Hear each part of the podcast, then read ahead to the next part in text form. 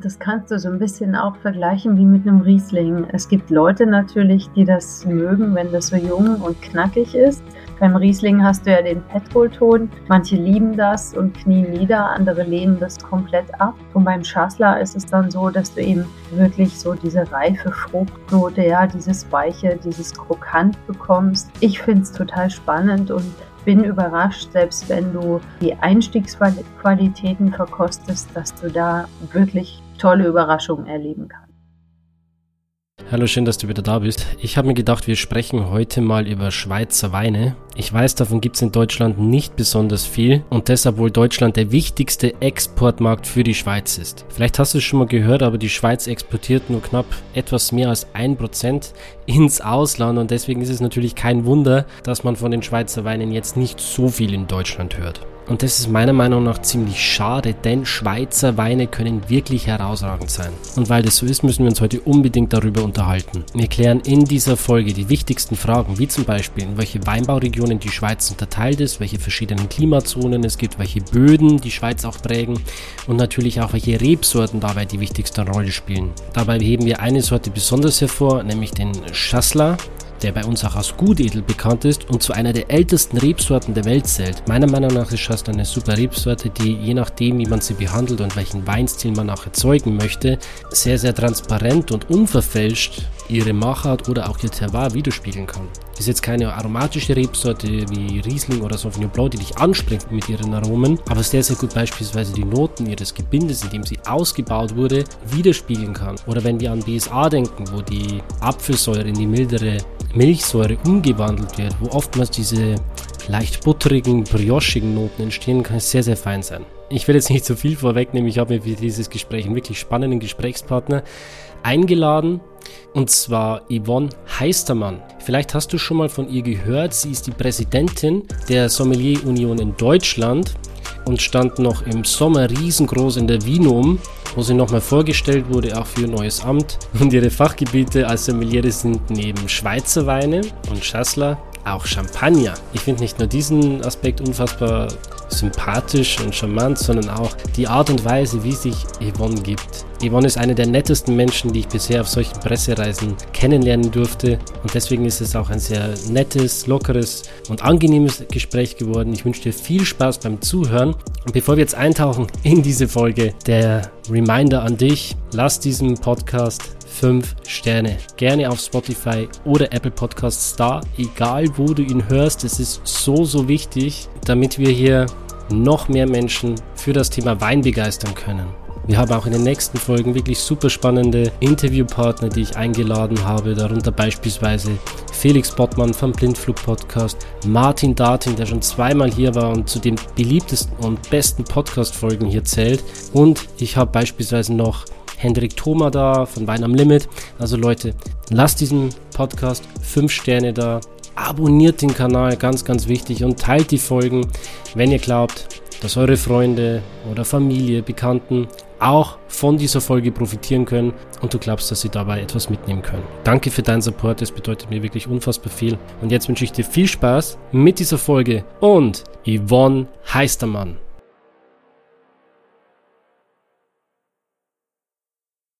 Schweizer Weine hatte ich vielleicht in meinem ganzen Leben drei Gelegenheiten, die zu probieren, die überhaupt im Glas zu haben, weil es ist nämlich verdammt schwer, an diese Weine ranzukommen, weil die Schweizer selber nichts hergeben. Woran liegt das, Yvonne? Ist ja, das Zeug so gut oder ist es so rar? Woran liegt es? Gut ist es natürlich in jedem Fall. Und äh, ja, wie du schon sagst, ja, die Schweiz ist ein kleines Weinland mit nur 15.000 Hektar Rebfläche. Die Schweizer trinken auch ein bisschen mehr Wein als wir hier in Deutschland und es geht in den Export nur etwa anderthalb Prozent der Produktion. Immerhin, das meiste, was sie exportieren, das geht nach Deutschland, nämlich 50 Prozent des gesamten Schweizer Exports. Es heißt aber nicht, dass die Schweizer nur ihren Wein selber trinken. Sie importieren etwa auch das drei- bis dreieinhalbfache der Menge, was sie selber produzieren. Und äh, das ist dann natürlich äh, schon wieder auch spannend. Super spannend. In Deutschland kriegst du Schweizer Weine, Also Mövenpick ist natürlich so die bekannteste Adresse. Bei euch in München wäre es jetzt Linke Weine. Dann hast du hier in Berlin den Peter Müller, schweizerweineonline.de. Das ist der größte Importeur Schweizer Weine innerhalb der EU. Dann hast du ein bisschen noch äh, bei Schlumberger was. Dann gibt es in Berlin noch äh, Weinimport Gwoß und Cave de la Cotte in Düsseldorf mit Klaus Immes, Immes der Badländer Weine hat. Mhm. Also man kommt definitiv an die Sachen ran. Äh, nur noch mal kurz zur Einordnung. Also du hast gesagt, circa 15.000 Hektar Rebfläche. Österreich hat ungefähr dreimal so viel Rebfläche. Also bloß um das noch mal kurz in Verhältnis zu setzen, mhm. ähm, von, von der Größe her. Und ja, bevor wir uns das jetzt im Detail anschauen und wirklich auch Schweizer Weine auseinanderpflücken, wir schauen uns an, äh, was sind die wichtigsten Rebsorten, welche Anbaugebiete sind wichtig für die Schweiz, möchte ich dich fragen, wie wird man denn Botschafterin für Schweizer Wein? Also ich war ja drei Jahre in Luzern auf der Hotelfachschule und habe im Grunde genommen natürlich durch die Schweizer Weine meine Passion für den Wein sowas von intensiviert, dass mich auch die Schweizer Weine nicht mehr losgelassen haben. Das war auch meine erste Berührung mit dem Chasselas, was ja meine absolute Lieblingsrebsorte ist. Und ja, das ist schon lange her, 30 Jahre. Und seit 30 Jahren bin ich ähm, ja auch passioniert für Schweizer Weine unterwegs. Und Mitte der äh, 2000er Jahre, also 2004, 2005, habe ich dann auch angefangen, hier in Deutschland über Schweizer Weine zu unterrichten. Also ich hatte da auch wirklich sehr gute Mentoren äh, von Swisswein. Hm, einige sind äh, noch bekannt, denke ich, wie der Kurt Egli, Egli von Henri Badou, früher Ulrich Halbach von von der Svea, jetzt natürlich auch mit Nicolas Joss, wo ich jede Frage stellen kann, wenn ich irgendwas nicht weiß. Und viele, viele Winzer, die mich da auch unterstützen. Mhm. Das, also nur für die Leute nochmal kurz zu deiner Person. Ähm, du bist Sommeliere und du unterrichtest auch Sommeliers, richtig? Richtig, korrekt. Also an den ganzen Sommelier- und Hotelfachschulen quer durch Deutschland. Wie bist du zum Wein gekommen? Ich denke, es ist wirklich der Geschmack. Also als wir nach Karlsruhe gekommen sind, da, da war ich 17 und meine Verwandten hatten immer Wein auf dem Tisch stehen und das hat mich schon fasziniert. Und ich habe damals schon rausgeschmeckt, zum Beispiel, ah, das war der Wein von vorgestern oder der ist nicht so gut. Und das fand ich spannend. Und dann natürlich Hotelfachschule, wo man das wunderbar intensivieren konnte. Mhm. Darf ich äh, was Intimes erzählen? Gerne. also ich so war ja auf dein, ich, ich, war ja auf deinem Blog und habe mir deine Über mich Seite auch angeschaut und da stand eben drin, dass ihr quasi ähm, auch aus Ostdeutschland quasi gekommen seid.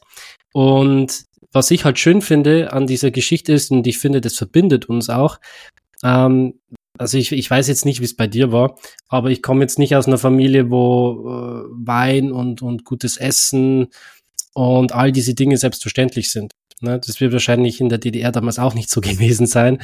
Und dann in diese Welt einzutreten, diese Chance zu bekommen, wirklich auch mal guten Wein zu probieren und schick essen zu gehen, das ist das, was mich damals so fasziniert hat, dass es da eben noch diese andere Welt gibt. Und für mich war Wein damals wie so eine Art Eintrittskarte oder Eintritts, ja, Eintritt in diese Welt. Vielleicht kannst du das so ein bisschen nachvollziehen. Ja, absolut. Also ich sag mal, gut gegessen haben wir in der Ex-DDR schon auch. Was der Unterschied halt war, du bist nicht in ein Geschäft gegangen mit irgendwas im Kopf, das muss es jetzt sein, sondern du bist hingegangen, hast gekauft, was es gab. Im Grunde genommen muss man sagen, ist das damals schon sehr saisonal und regional gewesen. Und äh, Wein hat damals keine Rolle gespielt. Ähm, das war ja auch wirklich sehr, sehr wenig. Das war ja eher auf andere Ostblockstaaten verteilt. Und ich war ja damals auch noch ein bisschen jung, um viel Wein zu trinken, so mit 17, äh, als wir dann ausreisen durften. Und das fing dann wirklich eben erst an. Und mit Sicherheit haben da auch meine Verwandten einen großen Anteil. Und wie du sagst, das schick Essen gehen, ja, die Kombination, die Faszination auch, Wein und Speisen zu kombinieren, das ist natürlich äh, sensationell. Mhm. Und dann natürlich Schweizer Weine. Ne? Wenn wir so mhm. an die mhm. Schweiz denken, woran denken wir dann? Ich glaube, wir waren ja auch in verschiedenen Vorträgen. Und ich glaube, das Erste, was so in den Köpfen aufpoppt, das sind Berge, Käse, Schokolade. Uhren, Schokolade, Na, die Schweiz gilt auch als äh, die, die Bank Europas, oder? Wo das Geld verwaltet ja. wird. Und wer denkt an Wein? Ja, ist richtig. Das ist viel zu unbekannt dabei. Du hast vorhin schon gesagt, wir wollen über Rebsorten sprechen. Ja, die Schweiz ist ein unwahrscheinlich vielfältiges Land. Ähm, man kennt über 200 Rebsorten in der Schweiz. Aber jetzt, wer zuhört, soll auch nicht erschrecken. Es sind vier Hauptrebsorten, die praktisch drei Viertel der Rebfläche ausmachen. Das ist eben meine geliebte Chasselas als Weißweintraube, dann Pinot Noir, Spätburgunder. Also da ist die Schweiz übrigens weltweit an achter Stelle, also ein sehr bedeutendes Land für Spätburgunder. Dann äh, Gamay, das kennen viele wahrscheinlich aus dem Beaujolais. Und dann natürlich noch Merlot. Das ist so die Rebsorte fürs Ticino. Mhm. Heißt eine weiße und drei rote? Mhm, korrekt. Der Anteil Weißwein zu Rotweintrauben in der Schweiz ist ungefähr 42, 43 weiß, der Rest ist rot. Mhm. Wir haben jetzt, also wir, ich würde sagen, wir schauen jetzt nicht die ganzen 200 Rebsorten an. ich glaube nicht. Da hatten Sondern, wir ja auch nicht mal Gelegenheit, oder alles zu probieren. Nein, leider nicht. Leider ja. nicht. Du musst noch ich mal würd, mitkommen. Auf jeden Fall, auf jeden Fall. Also da müssen wir auf jeden Fall noch mal hin. Ähm, wir waren ja am Genfer See unten in Lucerne, äh, wo man Französisch spricht. Du sprichst Französisch, richtig? Ja, also ich kann mich ganz gut unterhalten und wenn es so um Vokabular geht, was den Wein betrifft, dann ist das, glaube ich, ganz in Ordnung. Hm. Also war ja, also es ist ja schon cool, ne? Du kommst da runter und äh, hast eigentlich so das Gefühl, es ist wirklich alles sehr französisch geprägt. Ähm, äh, wo bist du hier gelandet? Aber ja. es ist wunderschön, diese Landschaft. Oh mein Gott, also der Genfer See, der ist ja riesengroß.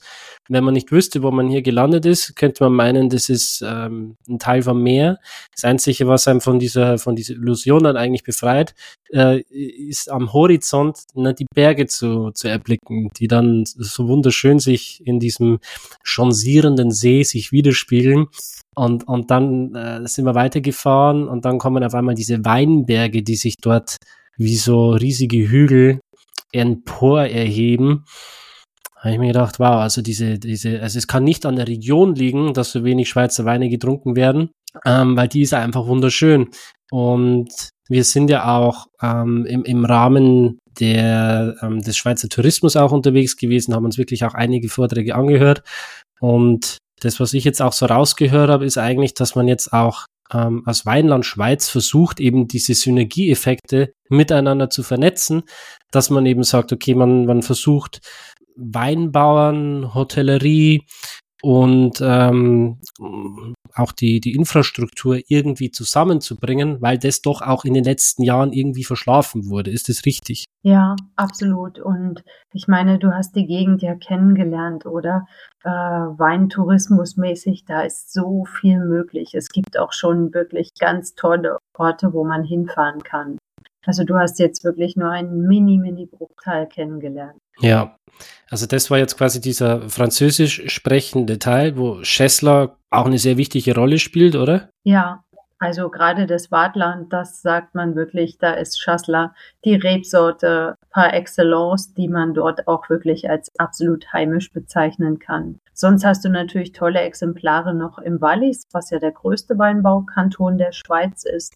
Und auch nicht so weit weg, wenn wir in die andere Richtung gehen, am Neuenburger See oder Lac du Neuchâtel. Mhm. Also das ist quasi die, die Schessler-Region. Mhm. Warum fühlt sich da der Schessler so wohl? Ist es die Nähe zum Wasser oder ist es noch mal ein spezielles Klima, das man da hat? Also es sind in jedem Fall die mineralischen Böden. Chasselas selbst ist ja eine Traube, die relativ neutral ist und die ihre Facetten zeigt, äh, wenn sie wirklich auf sehr kargen mineralischen Böden wächst. Ähm, und das merkst du dann, ob du kalkreiche Böden hast oder Schiefer, selbst Granit.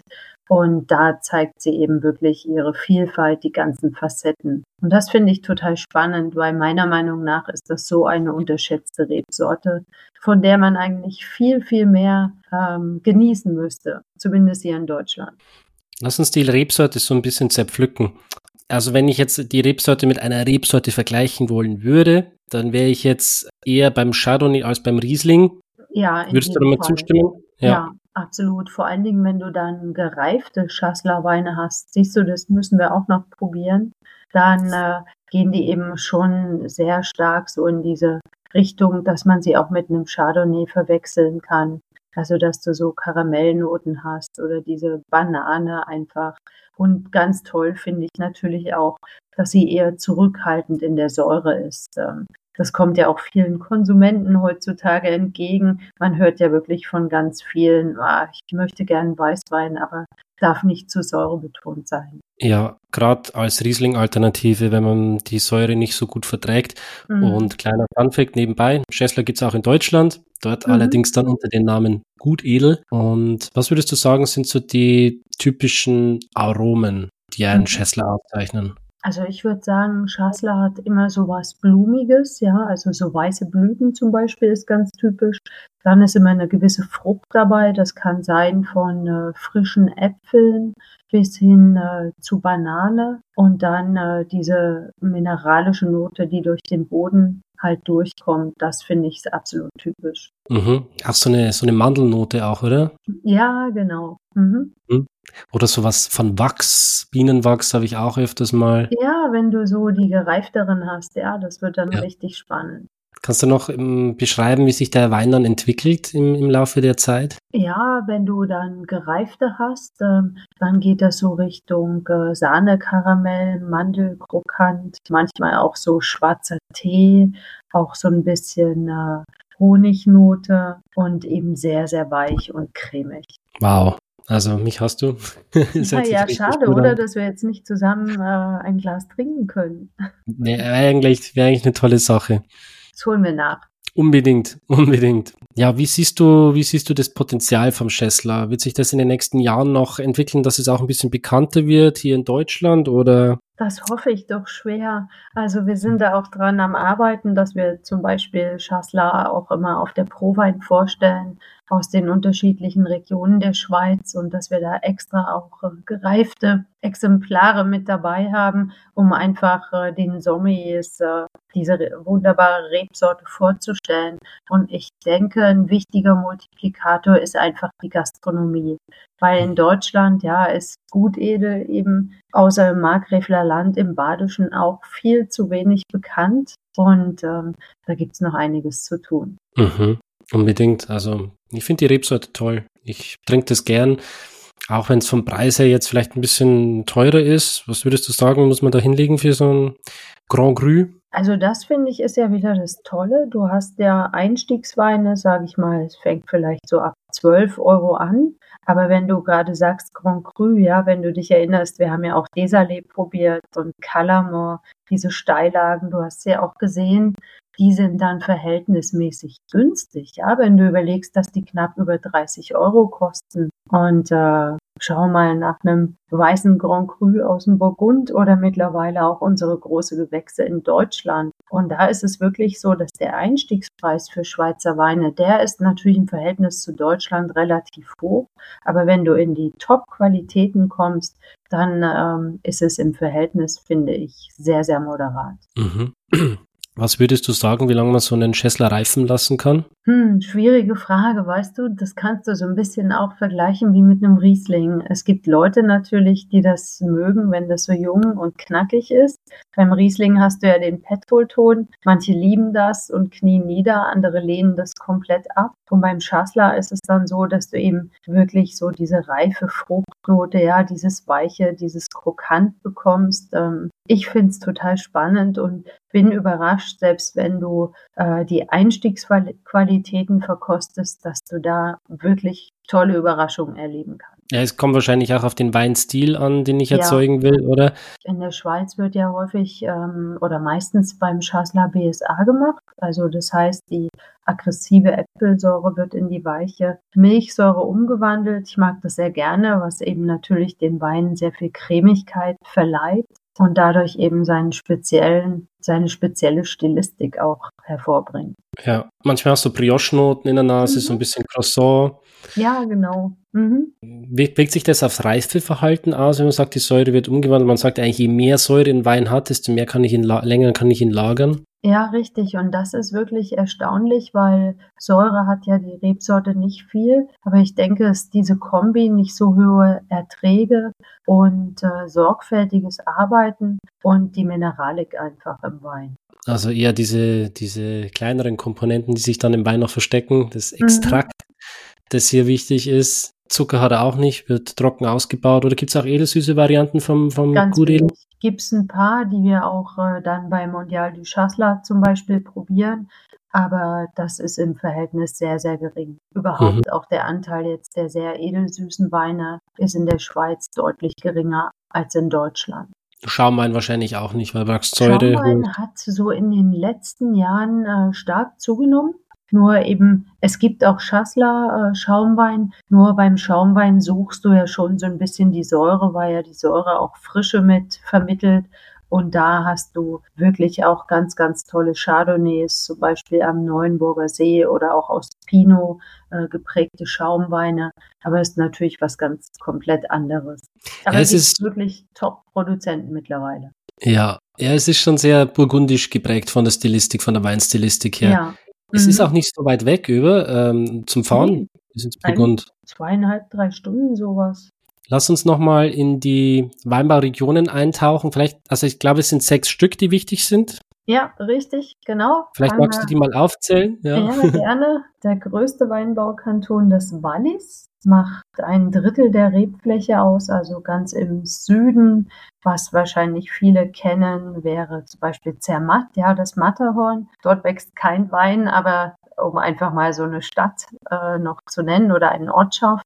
Kantonshauptstadt ist Sion und im Wallis äh, haben wir insgesamt auf 55 Weinbaugemeinden rechts und links der Rhone Weinbau. Und ja, jetzt muss ich aufpassen, oder, dass ich nicht zu viel erzähle. Ich bin ja jetzt nicht in der Schule.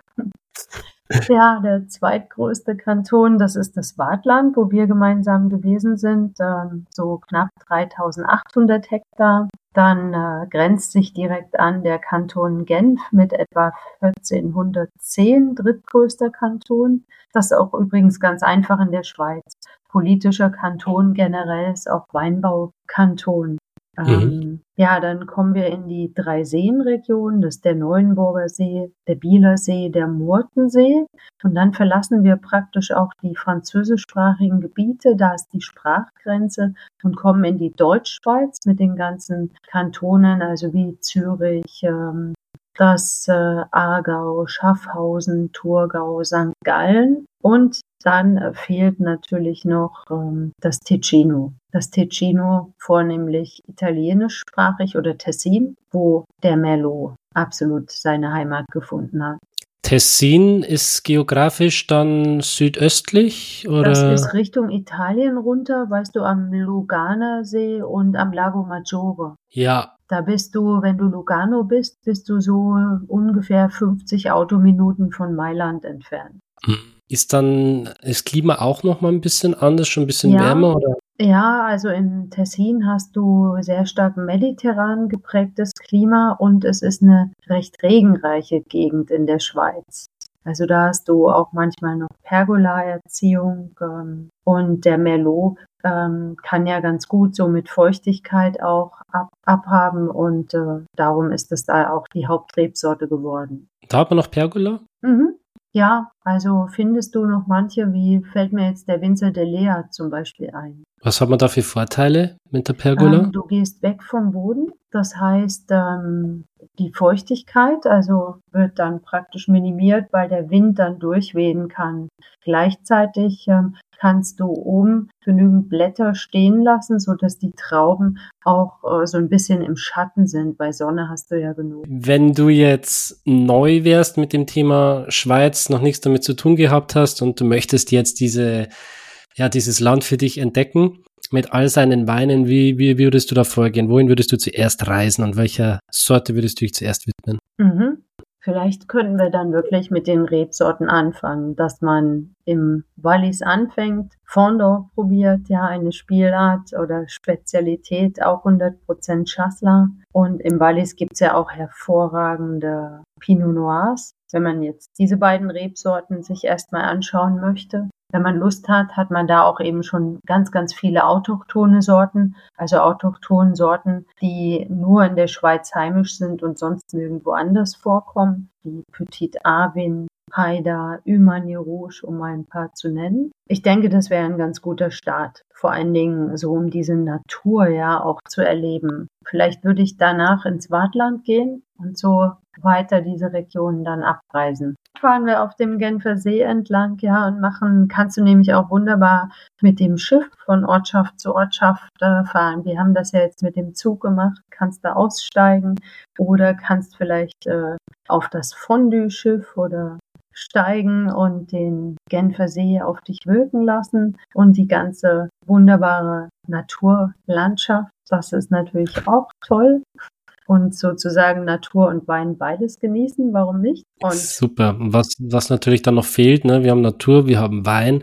Wie schaut's denn aus mit der Kulinarik? Was isst man denn in der Schweiz? Gibt's da etwas, wofür die Schweiz bekannt ist? Also die Schweiz muss man sagen, jeder der Kantone hat seine eigenen Spezialitäten. Woran wir natürlich in Deutschland denken, Käse, oder? Und äh, ich kann da nur empfehlen, vielleicht mal auch in dieses ganz alte Örtchen Gruyère zu fahren. Greierzer sagen wir auf Deutsch. Ähm, da das mittelalterliches Dorf, da lässt du auch das Auto draußen stehen, hast ein paar Käsereien, hast ein paar Wirtschaften, wo du Käsefondue essen kannst zum Beispiel. Käsefondue ist natürlich sehr, sehr bekannt. Oder natürlich das Raclette. Und Raclette bitte unterscheiden vom Tischgrill. Ja, Raclette ist der pure Käse der kann vom offenen Feuer ähm, geschmolzen werden oder vielleicht auch in einem Gestell eingespannt werden. Und dazu isst man wirklich Kartoffeln. Wir würden Pellkartoffeln sagen, die Schweizer sagen geschwellte äh, Cornichons, vielleicht noch Silberzwiebeln. Du würzt es mit Pfeffer und das war's. Und das natürlich toll mit Weißwein dazu. Wir behelfen uns zu Hause dann vielleicht mit einem Tischgrill, dass wir auf der Fläche verschiedene Sachen äh, garen und dann in den Pfännlen so Raclette-Käse drüberlegen. Schmeckt ja auch ganz gut, warum nicht? Ja, wir hatten da auch legendären Spezialitäten. Oh, ja. Mm, da haben wir, du warst ja so gnädig und hast mir dein Dessert noch abgedrückt, dann konnte ich das zweimal essen. das war ja sensationell. Ja, das war auch ein tolles wow. Restaurant, wo, wo uns da Ocean und Jasmin ausgesucht haben. Das war stark. Was auch cool war, war diese Pinta wo mhm. wir waren in, in Lucerne, was ja wirklich dann dieses äh, Raclette danach gab. Ja, das war toll. Ah, Pint Besson? Ja, Pint, Pint Besson war es. Ja. Richtig. Pint Besson. Ja, das also war das toll. Ist auf jeden ja. Fall ein absoluter Geheimtipp. Wenn ihr dort seid in Lucerne, geht auf jeden Fall da ja. rein. Hatten Sie uns halt auch nicht gesagt, dass das eines der ältesten Restaurants von Lausanne sei? Ja, es ist also wenn man innen drin ist, schaut es ja aus, als würde man irgendwie in äh, so einen Hobbitbau gehen oder in so ein liegendes Weinfass. Und äh, dann hat man noch diese Fenster, die dann so bemalt sind. Mhm. Oh, ist schon ein richtig cooler Vibe da drin. Also ja, das muss man mal gesehen haben. Wie, wie sieht's denn aus in der Schweiz mit Bio? Gibt's da mhm. eine Bewegung? Gibt's da einen Markt für? Also Bio-Weinanbau hat in der, in den letzten Jahren natürlich auch enorm stark zugenommen. Also wirklich in allen Regionen und in jedem Fall natürlich naturnah. Absolut großes Thema. Und ich meine, du hast die Steillagen ja gesehen, ja. Da versucht man wirklich so sorgfältig wie nur möglich zu arbeiten, mit so wenig wie möglich ähm, ja, Einsatz von äh, chemischen Mitteln. Und das ist, denke ich, wie überall mittlerweile eine sehr, sehr positive Entwicklung. Kennst du Fredi Strasser? Nein, den kenne ich nicht. Das ist ein Schweizer Winzer, der sich auf Piwi spezialisiert hat. Ah, doch, ja, ja, klar, in der Deutschschweiz, ja, ja. Mhm. Da ist er zum Beispiel auch in äh, Spiez am Thuner See. Ähm, die sind ja da auch äh, unwahrscheinlich aktiv, was äh, den Anbau von Piwi also, betrifft. Die bewegen was. Also der, der Friedi mhm. Straße, den hatte ich hier auch schon am Podcast. Das ist jetzt aber bestimmt schon zwei, drei Jahre her. Und der hat auch ein Buch geschrieben, wo es richtig ins Detail geht, was man da alles tun kann, auch als Winzer. Also ist auch eine, ein Fachbuch, Sachbuch, wirklich interessant, das ganze Thema.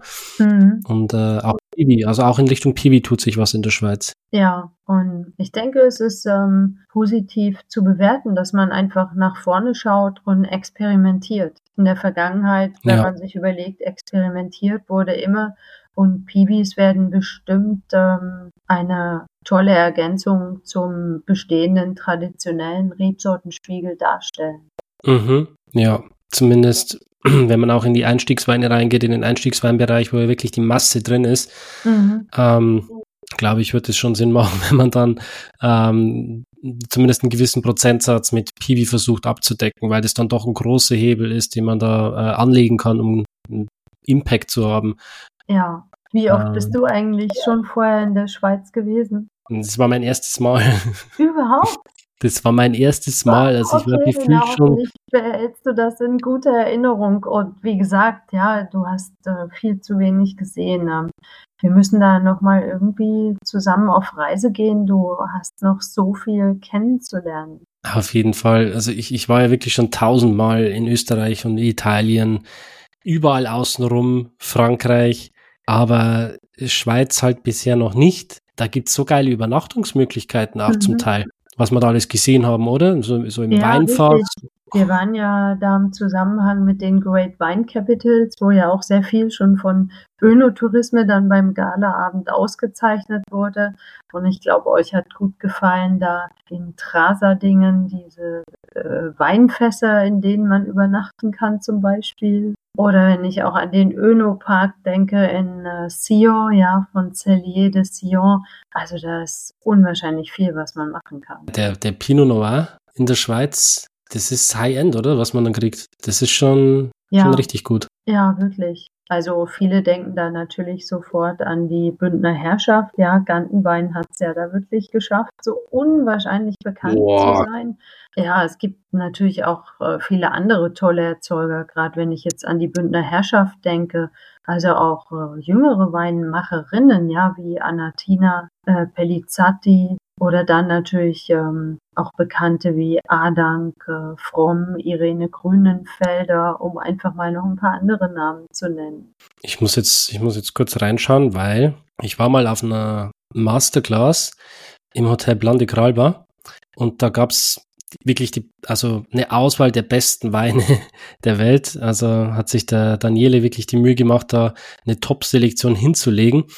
Und da durfte ich damals einen Chardonnay von Gantenbein probieren, 2019. Mhm. Und da habe ich geschrieben, ich sagte das gerne, ich mache immer meine Verkostungsnotizen. Kräuterwürzig mit einer zitrischen Frische duftet es elegant aus dem Glas. Dazu eine Spur Brioche und feine Vanille. Am Gaumen salzig, cremig und perfekt balanciert.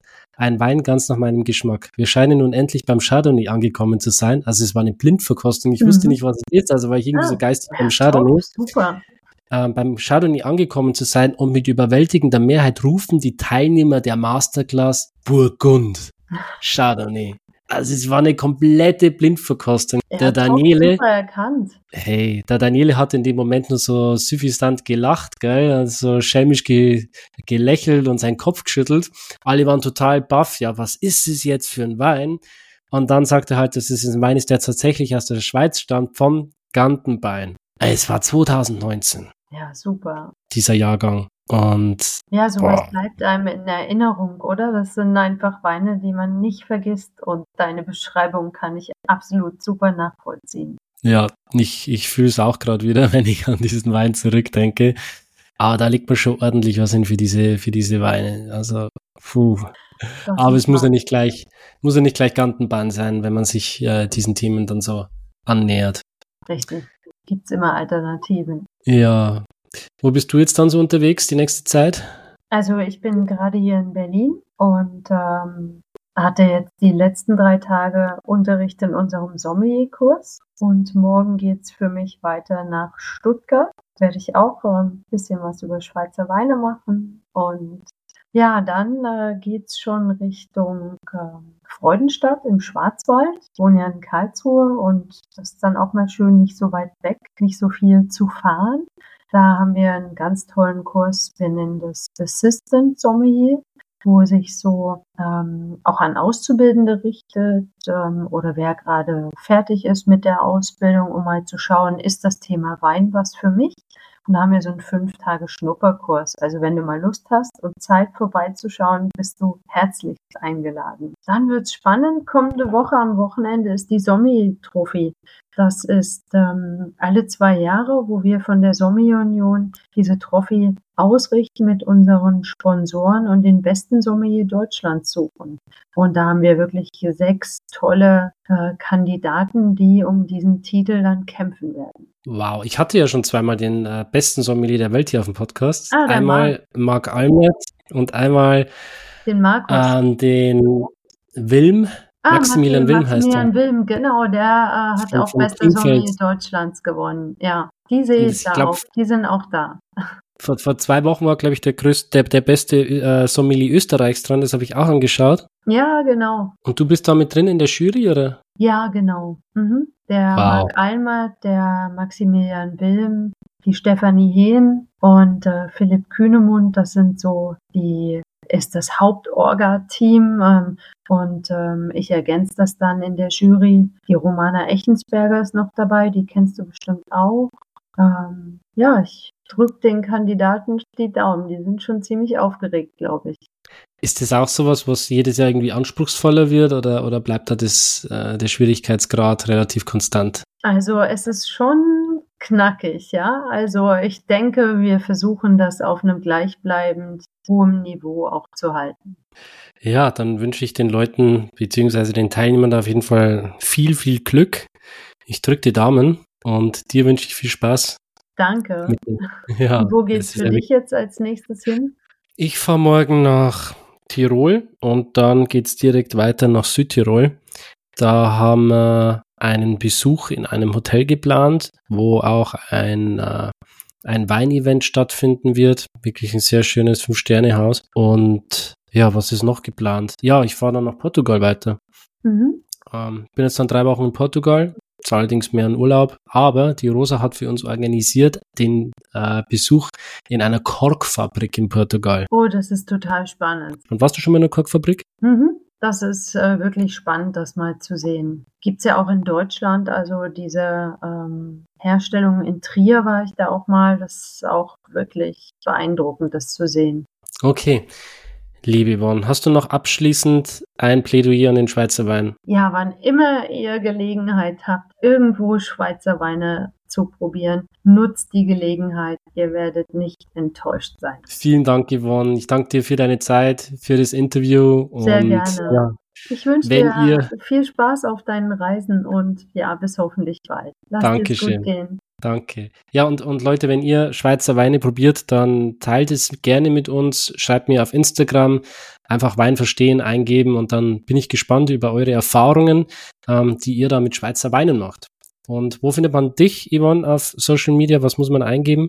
Einfach Yvonne unterstrich Heistermann. Okay, dann können Sie dir auch Fragen stellen, Sehr gerne. wenn irgendwas sein sollte oder auch vermitteln. Okay, dann danke für deine Zeit und ja, bis zum nächsten Mal. Bis nächstes Mal. Ciao. Ciao.